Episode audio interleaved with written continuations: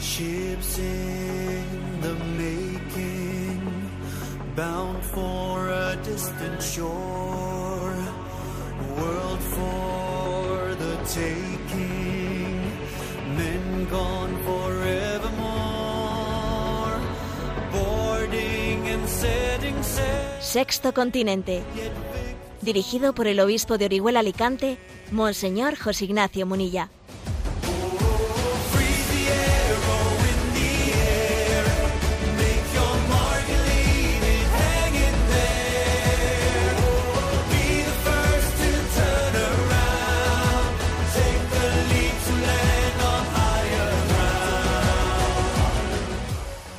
Un cordial saludo a todos los oyentes de Radio María. Un día más, con la gracia del Señor, nos disponemos a realizar este programa radiofónico llamado Sexto Continente, que lunes y viernes de 8 a 9 de la mañana, una hora menos en las Islas Canarias, realizamos aquí en directo en Radio María España.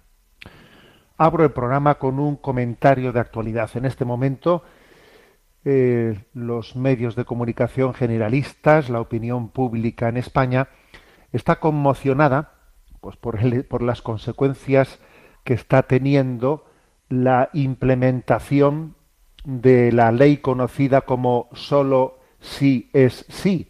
Ese es el término popular con el que se conoce, con el que se conoce a la ley de garantía integral de la libertad sexual, que entró en vigor el 7 de octubre. Ley del Gobierno de España, en la que se elimina la distinción entre agresión sexual y abuso. ¿eh? De alguna manera se ha- han distinguido, perdón, se ha eliminado la distinción entre dos cosas, agresión sexual y abuso, todo es lo mismo, y entonces únicamente la clave está en el consentimiento. Ya es lo mismo si es abuso o es agresión sexual, si no ha habido consentimiento, pues, pues se, se entiende que uno es culpable, ¿no? Entró en vigor el 7 de octubre. Entonces, ¿qué ha ocurrido? Lo que ha ocurrido es que paradójicamente, pues esto ha, conllevado a que muchas personas que habían sido anteriormente, no, pues condenadas por agresión sexual, porque eran verdaderamente eh, violadores en el sentido tradicional de la palabra, pues claro, se han visto beneficiados de ese confundir agresión sexual y abuso, y entonces, claro, pues se han frotado las manos y ahí han ido los abogados a intentar sacar tajada de esto y algunos están consiguiendo en estos días, estamos hablando de que escasamente ha entrado eh, pues hace un mes en vigor esta ley, pero claro, están revisando sus casos y tenemos casos de violadores pues que claro, que, ven cómo se reducen sus penas, incluso algunos salen a la calle. Hoy, por ejemplo, es titular en uno de los periódicos de España que la abogada de la víctima del famoso caso de la manada pues, de aquella violación que tuvo lugar en, eh, pues en Pamplona, etcétera, pues dice ella que, que, que ha recibido como un mazazo, dice que nunca pensó que la ley le perjudicara. Bueno, pues no, pues no entendía usted mucho de, de leyes. Bueno, pero ¿a dónde va mi comentario? Mi comentario desde la perspectiva, desde la perspectiva de la doctrina social de la Iglesia, yo creo que es un comentario doble, ¿no? Por una parte, eh, que nos demos cuenta de a dónde lleva el igualitarismo. Existe una, una ideología igualitarista en la que en vez de distinguir, matizar, eh, se, se tiende a meter todo en el mismo saco. Y cuando todo es lo mismo, pues eso, entonces eso se convierte pues en una en una indiferenciación, en una confusión. El todo es igual, el todo es lo mismo, es en el fondo es una fruto, es una coartada para la masificación social y para la manipulación de las personas. Este es el primer comentario, ¿no?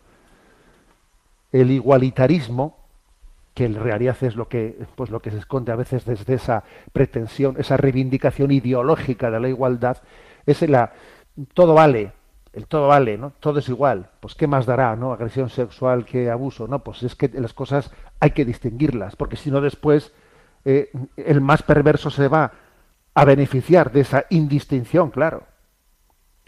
Primero, ¿no? Lo que es las consecuencias nefandas de, de esa ideología igualitarista. Y en segundo, la segunda reflexión, lo que es la soberbia. Lo que es la soberbia, porque cuando alguien se equivoca y es obvio que se ha equivocado, dice, perdón, me he equivocado.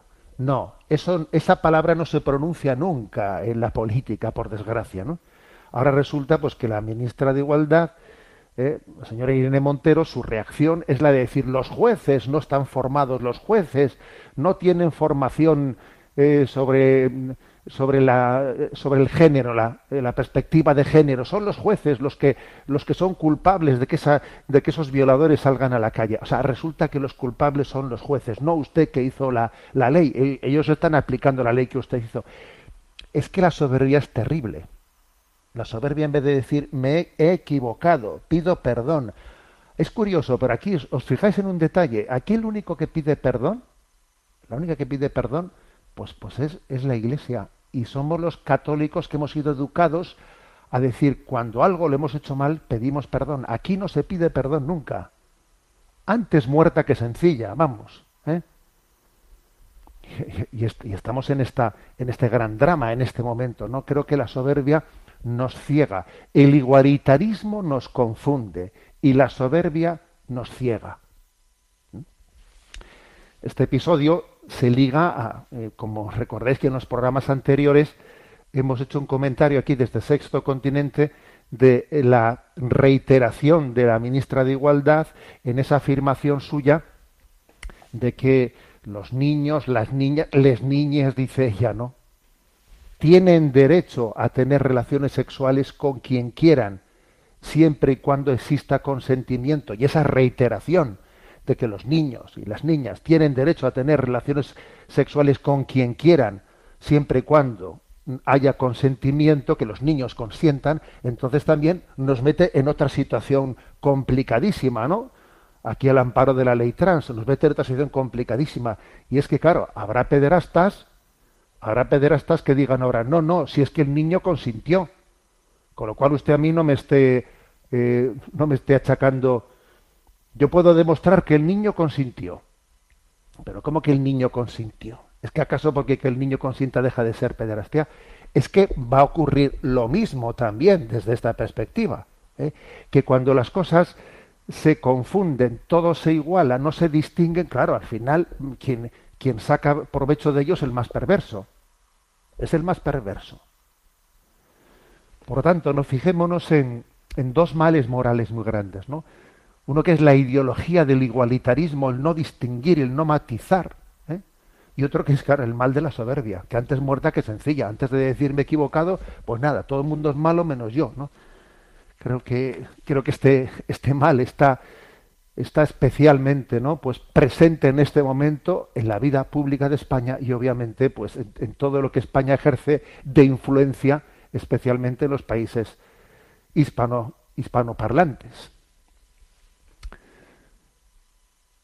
Sexto Continente es un programa que tiene interacción para los que sois usuarios de redes sociales en Instagram y en Twitter a través de la cuenta arroba obispo monilla y para los que sois usuarios de Facebook a través del muro que lleva mi nombre personal de José Ignacio Monilla. Los programas anteriores están a vuestra disposición tanto en el podcast de Radio María también en el canal de Spotify de, Radio María, también en el canal de iVox que lleva el nombre de Sexto Continente, también en la página web enticonfio.org, que es la página web de un servidor, en la que hay un apartado que pone Sexto Continente, ahí están a vuestra disposición. Bueno, seguimos adelante en esta andadura.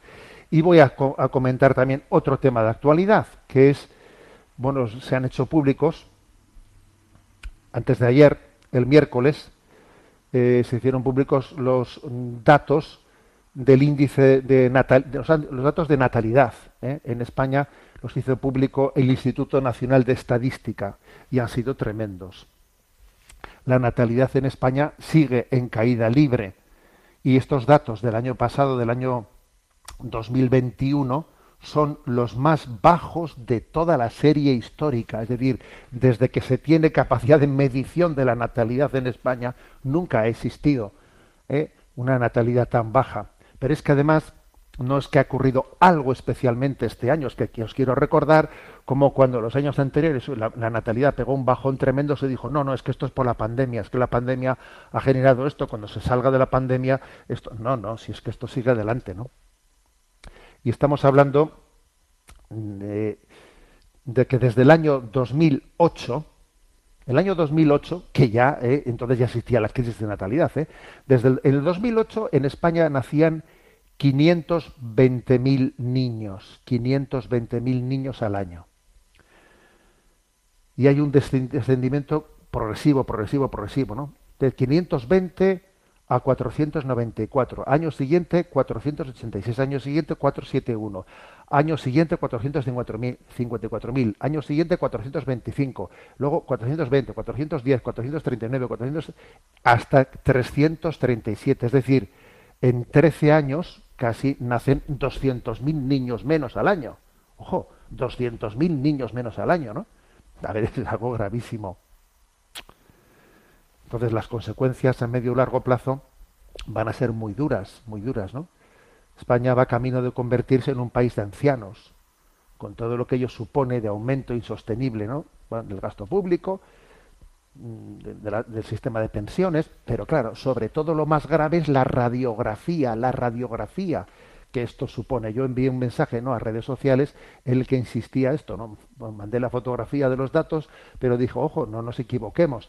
Lo más, lo más importante de esto no es el dato estadístico, sino la radiografía que esto supone. La radiografía que refleja una crisis de esperanza, una crisis ¿no? de esperanza. Bueno, pero voy a hablar un poco de este tema, porque España es uno de los países de Occidente que menos ayuda concede a la maternidad y al mismo tiempo que pone en marcha todo tipo de ingenierías sociales, ingenierías sociales pues que, van totalmente en sentido contrario, desde un aborto absolutamente libre, desde una eh, pues educación, bueno, de malformación, ¿no? malformación y manipulación de las conciencias de los niños en los que en los que se desliga completamente la sexualidad de la procreación, la sexualidad del amor, claro, o sea, es una, una ingeniería social en la que al niño se le, se le mete en, crisis sobre su identidad sexual. claro, tú fíjate la que se está, lo que se está fomentando, ¿no? Y existe, bueno, pues la, es la, y desde el punto de vista económico, es la, el país de los que menos ayuda concede la maternidad. Por ejemplo, pongo el ejemplo de Hungría. Hungría y Polonia, ¿no? que son de los dos países más denostados, ¿no? denostados eh, por la Unión Europea, que como no, que se les ha amenazado, ¿no? Ahora con el tema este de la guerra de Ucrania han salvado un poco el pellejo, pero seguro que volverán a por ellos. Pues porque no pasan por toda esta política de ingeniería social, ¿no? Entonces es, interesante ver la política familiar en Hungría. ¿eh? La política familiar, el, el gobierno de Víctor Orbán, pues ha conseguido dar un cambio demográfico en Hungría. Hungría era también uno de los países de Europa que iba camino de envejecimiento, pero, pero vamos, a, marchas, a marchas forzadas, ¿no? Y entonces, pues el gobierno se ha tomado en serio eso, se lo ha tomado en serio desde 2011, y pues voy a contar una, una serie de medidas que allí se han tomado, ¿no? Pues eh, desde el 2011 las familias con tres hijos, el padre o la madre no tiene que pagar IRPF eh, según ellos elijan, vengan, o el padre o la madre no paga IRPF si tienen tres hijos. Esto permite que se queden con el 15% más de sus ingresos, con el 15% más. Y en el caso de que tengan cuatro hijos, no pagan ningún tipo de impuesto para la renta. Y, por ejemplo, el gobierno mm, ha propiciado que las madres se queden tres años en casa con sus hijos, con un sueldo ¿eh? de maternidad después de tener un hijo se queda tres, tres años. Menuda ayuda esta, ¿eh? Algunas, algunos que están escuchando este programa dirán, madre mía, aquí estoy yo que acabo de dejar a mi niño y voy corriendo al trabajo. A ver, en Hungría se da tres años ¿eh? de permiso con sueldo, ¿eh? con sueldo íntegro a cargo del Estado. La, ayuda para el cuidado de los hijos también se paga si la madre está en la universidad ¿eh? O sea, si la madre está en la universidad, se da, se da una, una, ayuda extra para que pueda cuidar a su hijo, ¿eh? para que pueda compaginar con la universidad.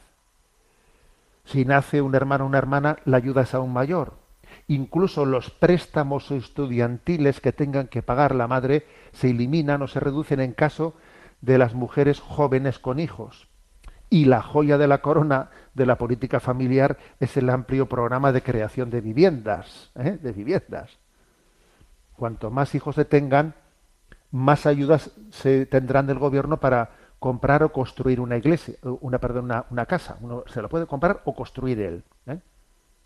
Y si una familia tiene tres hijos, puede so- solicitar al Estado una subvención a fondo perdido de 25.000 euros, que en Hungría 25.000 euros son muchísimo más que en España y las viviendas son mucho más baratas.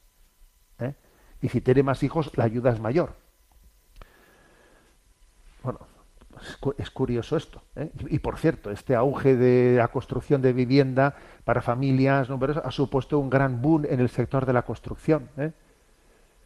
Y, a, y esto se añaden más cosas. En estoy hablando de Hungría, para que nos demos cuenta de cómo se pueden tener políticas familiares. El gobierno está pagando las comidas escolares de cientos de miles de niños. Los libros de texto son totalmente gratuitos en la escuela primaria y secundaria. En todo el país se están construyendo y renovando guarderías, jardines de infancia, escuelas para garantizar el cuidado de los niños. Y no solo eso, sino que como Hungría no tiene mar, pues bueno, pues también se ayuda a que decenas de miles de niños pasen sus vacaciones de verano en el lago de, de Balatón, ¿eh? que es conocido como el mar húngaro. Bueno, es increíble, ¿no? Que se pueda hacer este apoyo, decir, vamos a ayudar a la familia. Y todavía, por si fuese poco, en febrero de este año el gobierno ha decidido reembolsar íntegramente el impuesto pagado por los padres con hijos del año 2021. Se dijo, venga, eh, lo que se pagó en el año 2021 se les va a devolver íntegramente por la crisis que estamos viviendo, ¿no? Y esto ha supuesto una devolución fiscal ¿eh? de media de mil euros por familia. Y bueno, y como Europa se enfrenta a una crisis energética fuerte ahora por la guerra, el gobierno ha permitido que las familias, las familias pagan el precio de energía más barato de toda Europa, los que tengan hijos. Fijaros lo que es esto, ¿eh? Y entonces, claro, han conseguido revertir, han conseguido que haya más matrimonios, incluso ¿no? el, número de matrimonios más alto desde hace tres décadas, eh, claro, le, le han dado la vuelta al índice de natalidad, ¿no?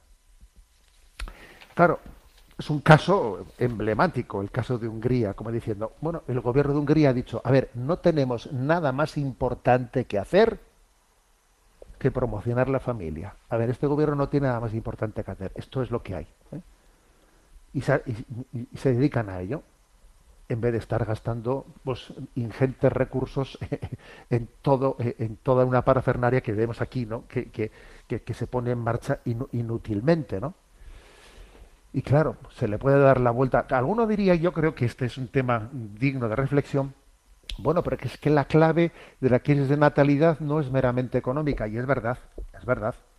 O sea, no nos pensemos que la crisis de natalidad tiene únicamente como, como factor el, pues, el, problema económico, porque de hecho las clases más pudientes no tienen más hijos, no, no tienen más hijos, lo cual quiere decir que la crisis de natalidad tiene razones también de tipo más espiritual, más espiritual, de, de, de que uno no tiene una, no, no tiene no ama la vida, no tiene esperanza.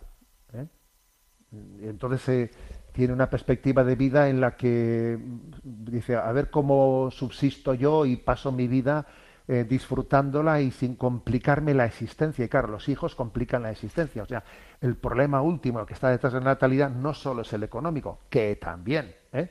sino que es, en el fondo, tema- un problema de valores, de valores de vida. Pero es que, pero es que allí donde existe la capacidad de hacer esta, este apoyo económico a las familias, detrás de ese apoyo económico hay también un redescubrimiento de los valores espirituales. Porque si no hubiese habido un descubrimiento de los valores espirituales que, que, estiman eh, pues el don de la vida, no hubiese habido esta promoción económica y este, este, este apoyo económico. O sea que es que las dos cosas están unidas. Cuando se valora la vida como un don, como el don más precioso, obviamente se está dispuesto también a apoyarla, ¿no? Apoyarla económicamente. ¿eh? Bueno, entonces, ¿cuál es la clave? Pues la clave está en decir, ¿cuál es nuestra prioridad? Vamos a ver. ¿Cuál es nuestra prioridad? Nuestra prioridad es pues, lo que estamos viendo aquí, ¿no? Es el, igualitarismo. Bueno, pues si, si, nuestra prioridad es el igualitarismo, lo que, iremos es con un, piloto automático hacia hasta estrellarnos, porque vamos poco a poco, pues sencillamente perdiendo, envejeciendo, eh, porque es que además, fijaros que, que tiene mucho mérito el que en Hungría se hayan revertido los datos de natalidad y de, y de matrimonios, incluso triplicando el número de matrimonios, ¿no? que eso es un pequeño milagro, eh, cuando ya la población de Hungría era bastante envejecida y cuando ya, claro, tienes una población bastante envejecida, cuesta, cuesta darle la vuelta ¿no? A las estadísticas. Pero es que sobre todo la clave está en creer, en creer en la familia, en creer en la vida. No hay nada más importante que tengamos entre manos que eso. Y fijaros, ¿eh? y no creo, y voy a decir, hacer una declaración, no creo que se pueda revertir ¿eh? la, la, la, crisis de natalidad con el argumento de decir, no, es que si no, van a venir de fuera y van a ser los de fuera los que se adueñen de nuestra nación. ¿Eh? Y entonces España no va a ser para los españoles, va a ser para los de fuera. Solo por ese argumento así de tipo, digamos, eh, patriótico, te digo yo que no se le da la vuelta al índice de natalidad. No, no se le da la vuelta porque la patria, a la patria no se le ama tanto como para sacrificar la vida día a día entregándose a los hijos. No, no. Por el argumento de la patria no le damos la vuelta a esto. En el fondo, lo que puede dar la vuelta a esto es, sencillamente es poner a Dios en el centro de nuestra vida, a Dios en el centro de nuestra vida, y cuando se le pone a Dios en el centro de nuestra vida, todas las cosas ocupan el lugar que les corresponde sobre todo la familia, ocupa el lugar que les corresponde. Y uno descubre que lo mejor de su vida consiste en darlo, en darlo y en compartirlo. Bueno, sirva pues esto como comentario ¿no? a, esos datos duros que han llegado esta semana pues, sobre la caída en picado eh, del índice de, natalidad en, en, España. Bueno, vamos, hoy vamos a dedicar el programa de una manera monográfica a, a las preguntas, bueno, monográfica, después de haber hecho este comentario, el resto del programa quiero decir, a las preguntas que los oyentes han dirigido al correo electrónico sextocontinente arroba radiomaria.es. Pero bueno, aprovechando que uno necesita beber un poco de agua, vamos aquí a poner este canto de mocedades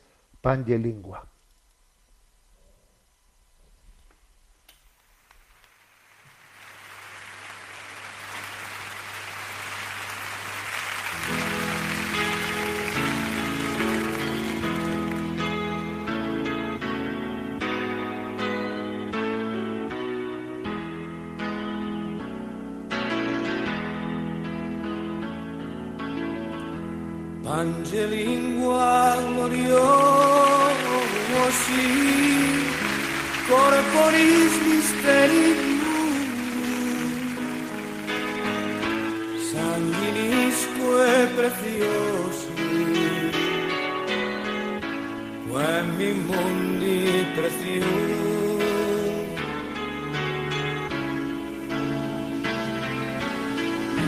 Fructus ventri generosi, fu di più Noris natus, noris natus. Ex intacta virgine.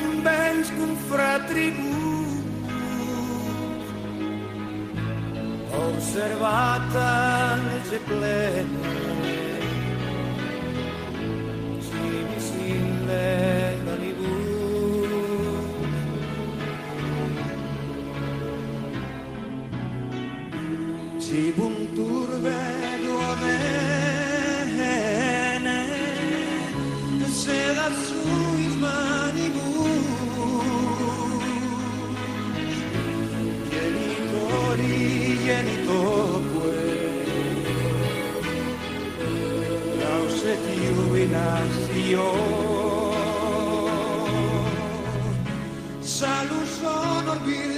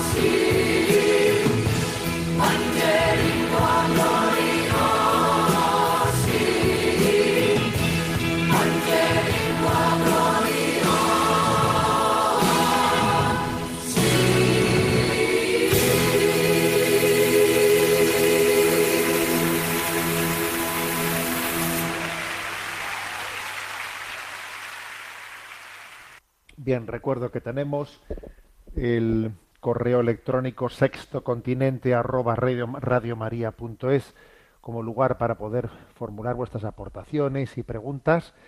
Y a Yolanda, que le tenemos en la emisora, le vamos a pedir que nos presente las preguntas elegidas. Muy buenos días. Desde Lanzarote nos escribe una oyente llamada Carmela Viñas. Dice, estimado Monseñor Munilla, gracias de verdad a Radio María y a usted por Sexto Continente y sus contenidos. Las madres que sí amamos a nuestros hijos no podemos estar jamás a favor de la ideología de género, al menos yo no, porque aniquila la dignidad de la infancia. El hecho de fomentar la libertad sexual de los niños y niñas que no poseen la madurez psíquica y emocional para decidir sexualmente por ellos mismos, que los dejen ser niños se los conduce a la infidel- infelicidad, el trastorno psicológico y serían presas de muchos tipos de abusos por parte de los adultos. Tal ideología es perversa ya que conduce a una errónea libertad que al final destruirá la esencia de pureza de la niñez. Grotesco es el vocablo inventado de niñez y preocupante es notar que avanza dicha ideología en un mundo que da la espalda a Dios.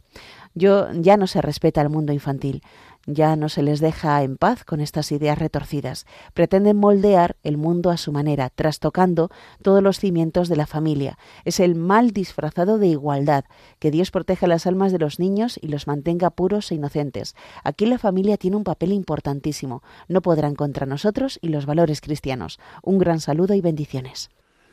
Bueno, eh, he elegido esta, esta aportación de esta oyente desde Lanzarote, porque la, verdad es que tampoco formula una pregunta, pero es que me ha llamado la atención el hecho de su, de su discurso, de su discurso razonado, ¿eh? razonado a la hora de, de describir ¿no? pues el mal moral que estamos padeciendo. Entonces he he elegido esta pregunta porque creo que todos debemos de formarnos para tener también una capacidad racional mínima de describir el mal que estamos padeciendo.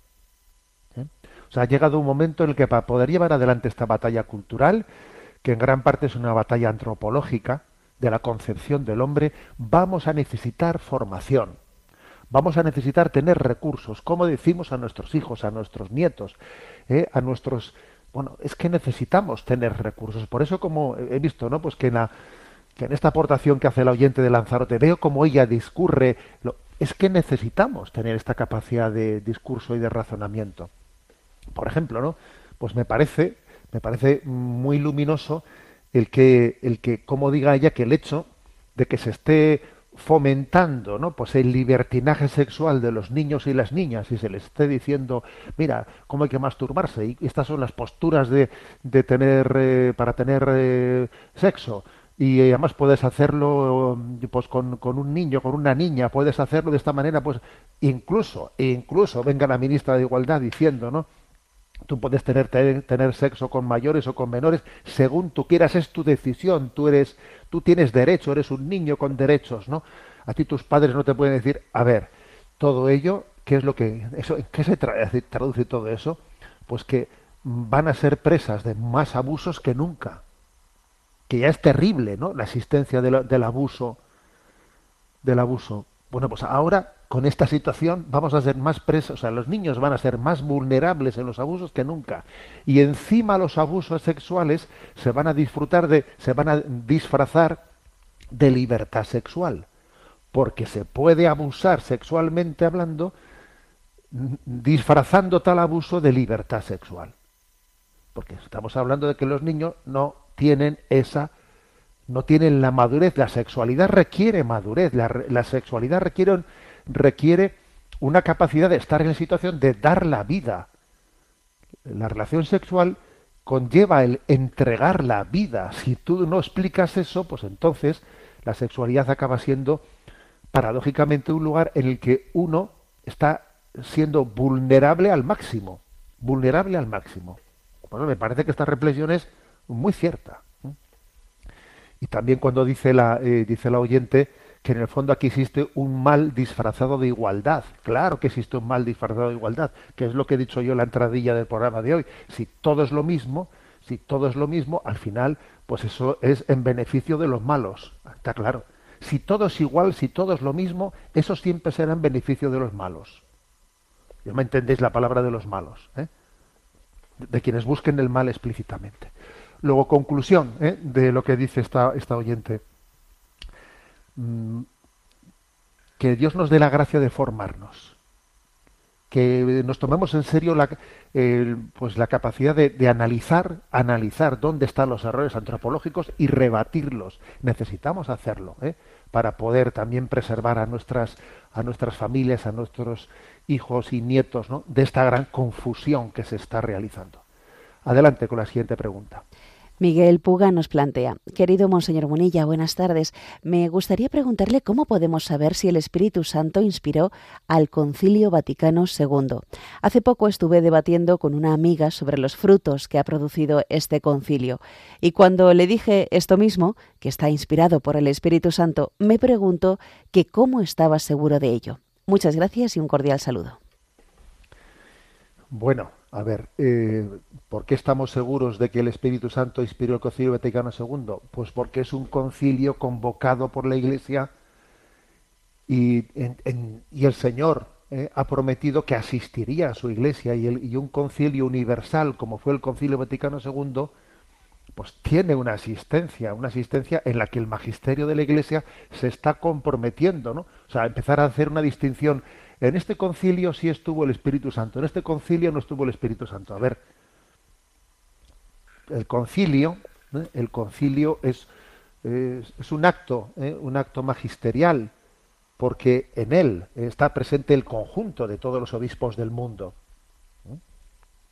Sería muy distinto que, que, por ejemplo, se diga, y en el sínodo alemán está presente el Espíritu Santo. Eso es otra cosa. Eso es otra cosa porque ahí no, no existe eh, esa plenitud de, del colegio apostólico reunido. Y aparte que fíjate también los líos internos que han tenido, pero el, colegio apostólico reunido. Y además, fijémonos que los documentos del Concilio Vaticano II no es que se aprobasen por mayoría, no, por mayoría no, prácticamente por unanimidad. Si, por ejemplo, había pues eh, 3.900 votos a favor, ¿no? Pues igual había 15 en contra. O sea, pero estoy hablando así literalmente, ¿eh? Que lo mismo esos 15 eran por error, yo que sé. O sea, que es que no es que fuesen un concilio en el que hubo una mayoría, no, no, no, ¿eh? sino que, que, había una unanimidad inmensa, ¿no? Pues en el, en el, en el colegio en el colegio episcopal ¿eh? a la hora de llevar adelante, por lo tanto, no cabe decir poner en duda tal cosa. El hecho de que después del Concilio Vaticano II se produjese una crisis tremenda no cabe decir que sea como consecuencia del Concilio Vaticano II, sino por primero, ¿no? Porque vino un, momento de crisis tremenda, vino un momento del mayo del 68 y en ese mayo del 68, claro, la, crisis cultural también se hubiese producido sin Concilio Vaticano II, o un poco más, porque la Iglesia no hubiese tenido capacidad de, de tener eh, pues un, el, resorte de diálogo con esa crisis del mayo del 68 tan fuerte que se produjo. La crisis posterior al concilio no se puede achacar al concilio, sino a la, a la situación cultural que había y a la mala recepción del concilio, que esa fue otra, esa sí es verdad, pero eso no es un problema del concilio, sino que es un problema de que algunos intentaron justificarse en el concilio para secularizarse, para perder identidad católica y para conformarse con este mundo. Pero eso no lo hizo Pablo VI. Pablo VI, que fue, que fue mártir y que fijaros, después del concilio Vaticano II, pues promulgó un manevite a los tres años de, de- de haber concluido el concilio Vaticano II, ¿no? Promulgó un manevite y, y tuvo que hacer eh, frente a, por ejemplo, pues a la- a la- al catecismo holandés, en el que se estaban pues estilo como el como ahora mismo no pues el sínodo alemán en el que se estaban asumiendo pues toda la, la visión liberal del pensamiento y Pablo VI respondió a la crisis del catecismo holandés y publicó el credo del pueblo de Dios. ¿eh? Entonces, no hay razón alguna para hacerse la pregunta esa de que si el Espíritu Santo no estaba presente en el Concilio Vaticano II. Adelante con la siguiente oyente. Francisco Ortega nos escribe. Querido Monseñor Bonilla, enhorabuena por su programa que escucho todas las mañanas hasta donde puedo. Radio María es el hilo musical continuo de mi casa. Colaboro con ella y tan solo lamento no poder escucharla en la moto.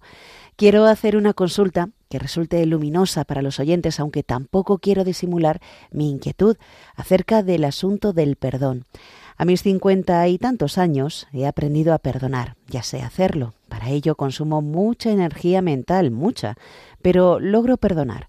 Imagino la situación de esa persona en ese momento y comprendo lo que me hizo o lo que me sigue haciendo. Esto me pudo dejar heridas o algo aún peor, muñones, amputaciones, pero he aprendido a perdonarlo. Dios Trinidad puede sanarme heridas y muñones, y lo ha hecho. Mi problema, que tal vez ni siquiera sea problema, es que perdono sí, no siento odio hacia esa persona, hasta tengo cierta simpatía o un momentáneo cariño, pero no la quiero seguir viendo. Hay siete mil millones de personas vivas y muchas otras más fallecidas esperándonos. ¿Quedarme cerca de él? ¿Para qué? Jesús nos recomienda perdonar 70 veces 7, pero no dice nada acerca de mudarnos de barrio, de ciudad, de ambiente, para no tener que seguir viendo cada día a mi hermano 491 veces más. Ya sé que en esto no consiste la obra de misericordia acerca de la paciencia con los demás. Aquí recuerdo una frase que es eh, la que más me impactó de la película La cabaña. El perdón no establece una relación. El padre protagonista de la película perdona al asesino de su hija, al que nunca conoció, y a todos nos parece normal que no esté interesado en más detalles suyos ni convivencia con él. ¿Algo me puede comentar acerca de esto? Bendiciones y gracias. Bueno, pues me parece interesante la pregunta. También me, me parece interesante esa frase extraída de la película La cabaña. El perdón no establece una relación. Por cierto, quienes no hayáis visto la película de La cabaña, mm, procurad hacerlos con, haceros con ella y verla, porque creo que es de las películas mejores que se han hecho ¿eh? en la historia del cine. La película de La cabaña es tremenda, tiene una actualidad muy grande por todo lo que bueno, por todo lo que nuestra cultura está padeciendo de heridas, ¿no? Heridas que heridas afectivas que se han generado en nosotros, pero bueno, no me quiero ¿eh? no me quiero salir, eh, sencillamente quería aprovechar para recomendar esa película de la cabaña. Bien, pero en esa película de la cabaña se, plantea que, a- que a, un padre le toca mm, llevar al perdón de quien asesinó a su hija, ¿no? Pero, pero él también entiende que, que Dios le da la gracia, ¿no? De, de llevar a cabo ese perdón, pero que eso no supone ir a convivir o ir a convivir o pretender hacer una amistad con esa persona. A ver, eso es correcto, es correcto interpretarlo así. ¿Por qué? Porque yo creo que también mm, pretender confundir el perdón con que ahora tengo que ser yo amigo de esa persona o tengo yo, a ver, pues sería de alguna manera no, no tener conocimiento, no tener conciencia también de, de nuestros límites. O sea, no podemos estar mm, provocando a nuestra a nuestro resorte de ira. Si tú estás continuamente eh, pretendiendo ahora tener una amistad con la persona, igual Dios te da el don, ¿eh? Porque, porque de todo ha ocurrido en la vida de Dios, ¿no? Y puedes tener el don de llegar a tener amistad con una persona que, que fue profundamente enemiga tuya, pero, pero por ejemplo, el caso ¿no? de, de, de la película de la cabaña, cuando el padre recibe el don de, de perdonar eh, a, a, quien había matado a su hija, a ver, no sería prudente que pretendiese, ¿no? Pues eh, convivir cerca con esa persona porque le estaría quizás poniendo en riesgo el que se reabran heridas, se reabran heridas y se malogre el don del perdón que ha recibido. O sea, yo creo que también es un poco preservarnos, ¿no? Preservarnos de, ante la realidad de que tenemos una fragilidad interior. Yo tengo mi fragilidad interior, yo no soy Superman. Entonces, como tengo una fragilidad interior, tengo que cuidarla. Porque si me estoy ahí exponiendo, ¿no? Como si como si no me fuese a pasar nada, pues no. no.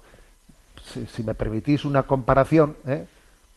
si me permitís una comparación, imagínate que alguien haya tenido pues una, una tentación pues carnal con otra persona, ¿eh? con otra persona. Y entonces, bueno, pues ha sido capaz de superarla, ha sido capaz de superarla y se ha arrepentido, etcétera, etcétera. Ahora, vamos a seguir adelante eh, viviendo y, se, y, a, y, a, partir de ahora será mi amiga como si no hubiese pasado nada. A ver, un momento, un momento. Pues igual lo prudente es que no pretendas que sea tu amiga, igual debes de cambiar ese círculo de amistades, porque pretender ahora que, eh, pues que esta persona con la que yo tuve una relación indebida, pues ahora va a ser, va a ser, ahora va, a ser solo amiga. No, no, no te pongas en esa situación que lo que puede hacer es que de nuevo tu tentación rebrote. Pues algo parecido puede pasar con el tema de, del perdón. Tú has perdonado a tu enemigo, bendito sea Dios que Dios te ha dado eso. Ahora tampoco te estés poniendo eh, al, lado, al, suyo continuamente para que rebrote en ti la tentación de volver a, a, a brotar el odio. ¿eh? Mutandis, mutandis, porque ya sé que el ejemplo no es exactamente igual, pero creo que puede servir, ¿eh? puede servir. Adelante con la siguiente pregunta. Desde el puerto de Santa María nos escribe Pilar. Buenos días, Monseñor. Gracias por sus programas tan formativos e interesantes. Mi pregunta es, ¿podría orientarnos y comentar algo sobre la serie de Chosen, Los elegidos, sobre los apóstoles de Jesús? La estoy viendo y estoy buscando una crítica y orientación fiable sobre ella. Gracias, muchas gracias por todo lo que hace y rezo por todos. Un saludo desde el puerto de Santa María en Cádiz. Bueno, hoy parece que la cosa va de cine. ¿eh? Vamos a...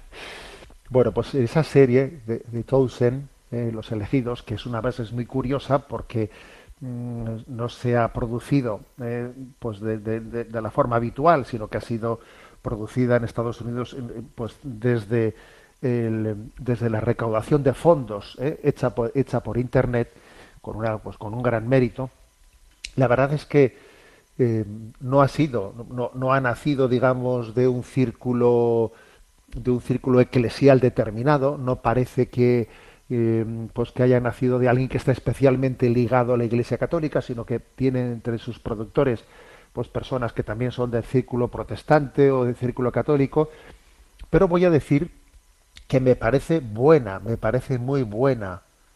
No pretende, no pretende tener, eh, pues, trasladar el Evangelio en su literalidad, no sino que reconstruye eh, reconstruye mmm, de alguna manera pues cómo podría ser Mateo ¿eh?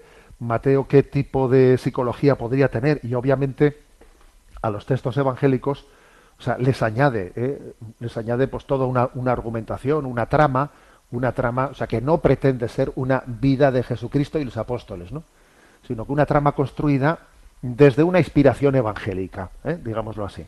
Pero me parece buena me parece respetuosa respetuosa con, el, eh, con los datos evangélicos que existen y además, digamos, las tramas que hacen son coherentes, son coherentes con, con lo que entrevemos en los evangelios de cómo podía ser la psicología pues, de un apóstol o de otro apóstol, ¿no? Entonces me parece interesante, aunque creo que hay que, quizás puede existir, como hoy en día tenemos tan poca cultura bíblica, a veces ocurre que cuando alguien ve pues una serie como esta, le cuesta ya saber si eso que vio es una construcción, es pues un, hecho determinado, ¿no? Pues concreto, ah, y esto que y esto estaba en los evangelios o esto ha sido una parte del argumento del director. yo observo que en este momento, como nos falta un conocimiento de la Sagrada Escritura de los evangelios, suficiente algunas personas que ven de Chosen y les cuesta luego saber qué cosas, ¿no? Están tomadas literalmente del Evangelio y cuáles son construcciones construcciones de bueno pues del guionista de la película. Pero bueno, como digo, mi, mi valoración es muy positiva. Adelante con la siguiente pregunta. Milagros Amelia nos comparte lo siguiente. ¿Cómo y cuándo la Iglesia va a hacer posible la evangelización por los laicos? ¿Va a facilitar seminarios para los laicos, lo mismo que para los seminaristas? ¿Va a poner al servicio de los seglares los medios materiales de la Iglesia en la misma medida y confiabilidad que lo hace con el clero? ¿Los laicos que se dediquen con más exclusividad tendrán un sueldo como los clérigos? No puede haber distinciones, no se puede pedir ni siquiera insinuar lo que no se facilita o se imposibilita. Creo que es imprescindible aclarar estas cuestiones antes de lanzar otros mensajes.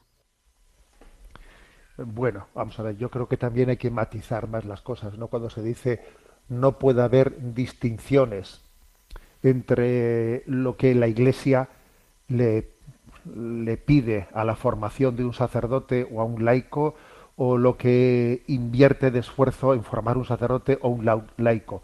No puede haber distinciones. A ver, me parece una afirmación eh, incorrecta. Claro que tiene que haber distinciones. Tiene que haber distinciones porque el ministerio sacerdotal pues tiene pues tiene eh, pues una, una encomienda, eh, una encomienda de celebrar los sacramentos, de presidir, la comunidad, de llevar adelante pues la obra de evangelización de una manera muy específica y eso no se puede confundir pues con la llamada que tienen todos los, laicos, todos los bautizados a la evangelización. Que algunos laicos puedan eh, recibir eh, también la llamada de la Iglesia a liberarse, a liberarse para la, evangelización, sí, eso es posible. Pero yo no creo que ese sea, fijaros bien, que ese sea el, el, el ideal. No. De hecho, vamos a decirlo claramente, uno de los males más terribles que han acontecido en las iglesias ricas, ricas como Alemania, ¿eh? como detrás de esta crisis que estamos viendo en Alemania, está también la profesionalización de unos laicos que han sido contratados por, pues, por durante lo largo de, las, de, de, décadas por la Iglesia y en este momento pues el mayor contratador que existe en muchos lugares pues es la propia iglesia que en Alemania pues tiene muchos medios económicos y resulta que allí tienes una estructura una estructura de laicos contratados que eso lejos de hacerle bien a la iglesia le ha hecho un mal inmenso y yo desde luego prefiero la estructura de la iglesia en España ¿eh? con nuestra pobreza y con nuestra falta de medios que no aquella, aquella sobreabundancia de medios que tienen en Alemania con todos los laicos contratados, que como digo, tiene más, más personas contratadas que el Estado alemán, ¿eh? y eso ha sido un desastre. Luego, ¿eh?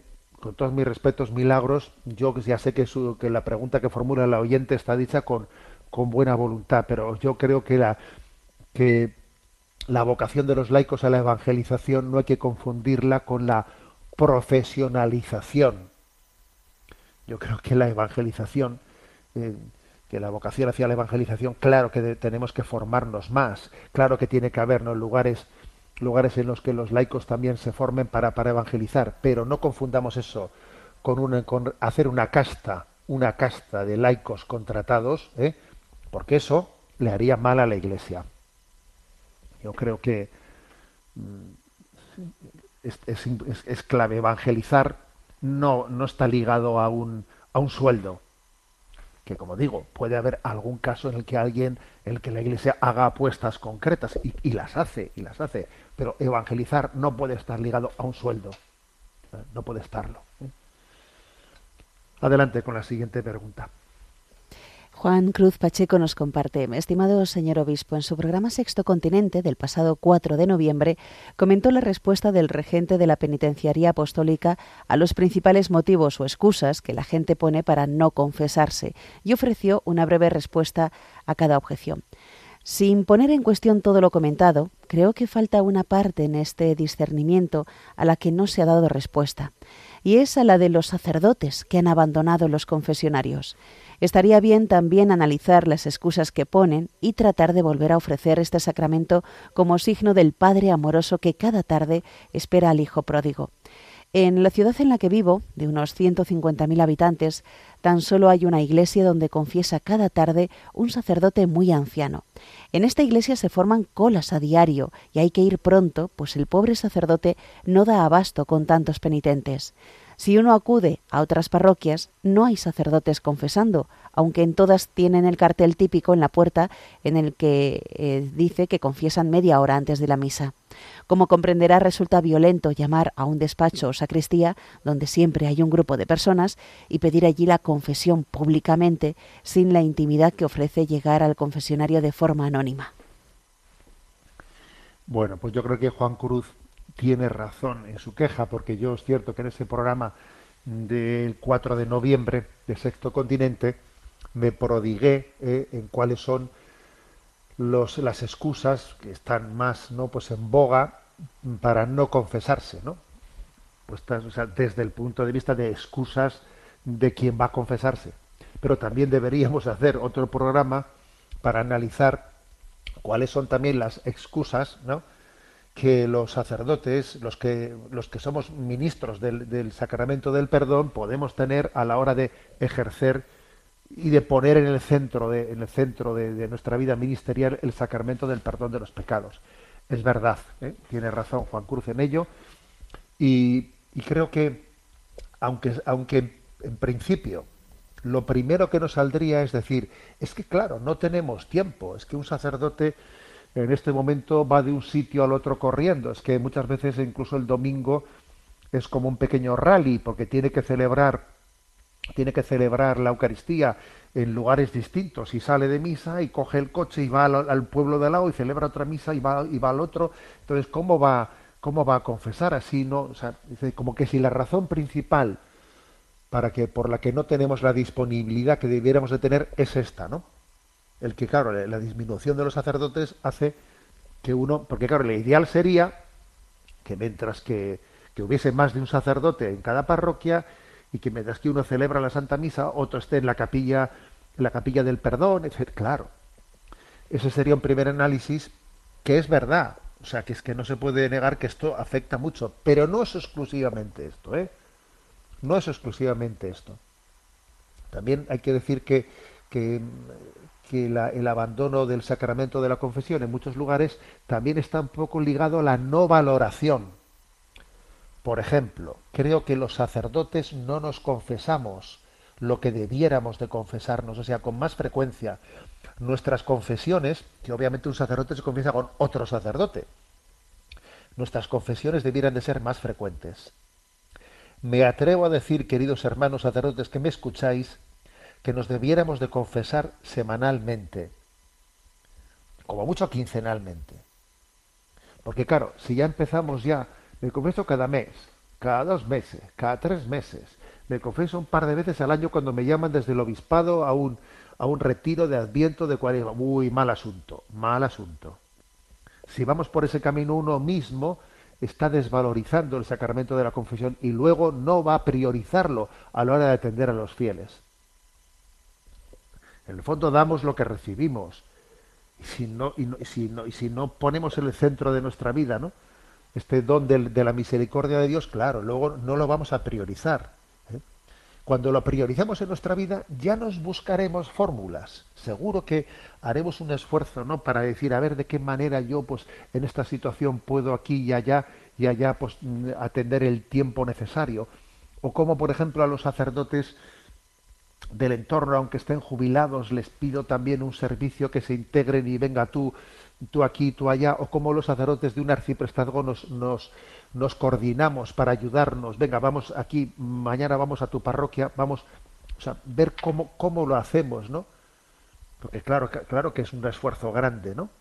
Pero yo creo que para mí lo principal, ¿no? A la hora de hacer una autocrítica, una autocrítica es, a ver, ¿cómo nos confesamos? Si nos confesamos nosotros bien, ¿eh? con la asiduidad y con la profundidad que requiere el sacramento de la confesión, eso obviamente hará que, no, que nos pongamos las pilas a la hora de, de decir de qué manera podemos hacerlo, ¿no? Para, para que llegue para que llegue a, a las almas que nos han sido encomendadas. Bueno, tenemos el tiempo cumplido. Decir, deciros una cosa, y es que la próxima semana, la próxima semana tenemos la plenaria, la plenaria de la conferencia episcopal en, en Madrid. ¿eh? Entonces, en este programa eh, de Sexto Continente vais a tener algunas charlas que, que he podido grabar y que se pondrán pues en, en, en, el tiempo del sexto continente porque estaré estaremos allí reunidos los obispos os pido oraciones ¿eh?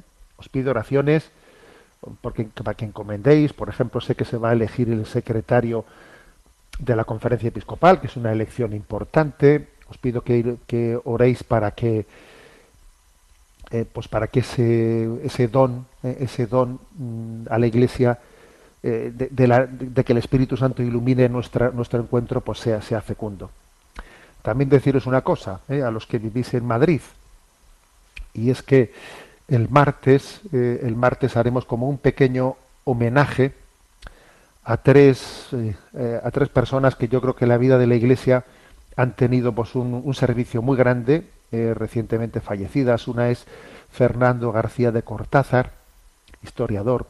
Otra es César Nombela, catedrático de microbiología, y otra es Justo Aznar, ¿no?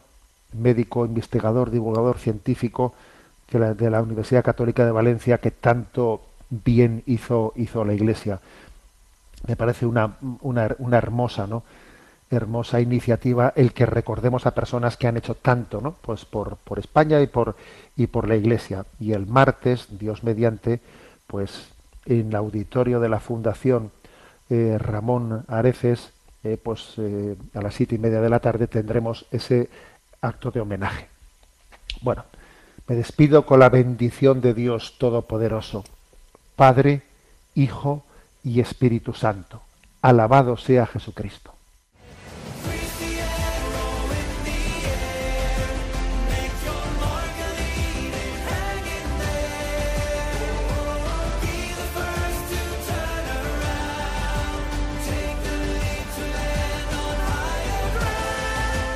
Finaliza en Radio María, Sexto Continente, dirigido por el obispo de Orihuela Alicante, Monseñor José Ignacio Munilla.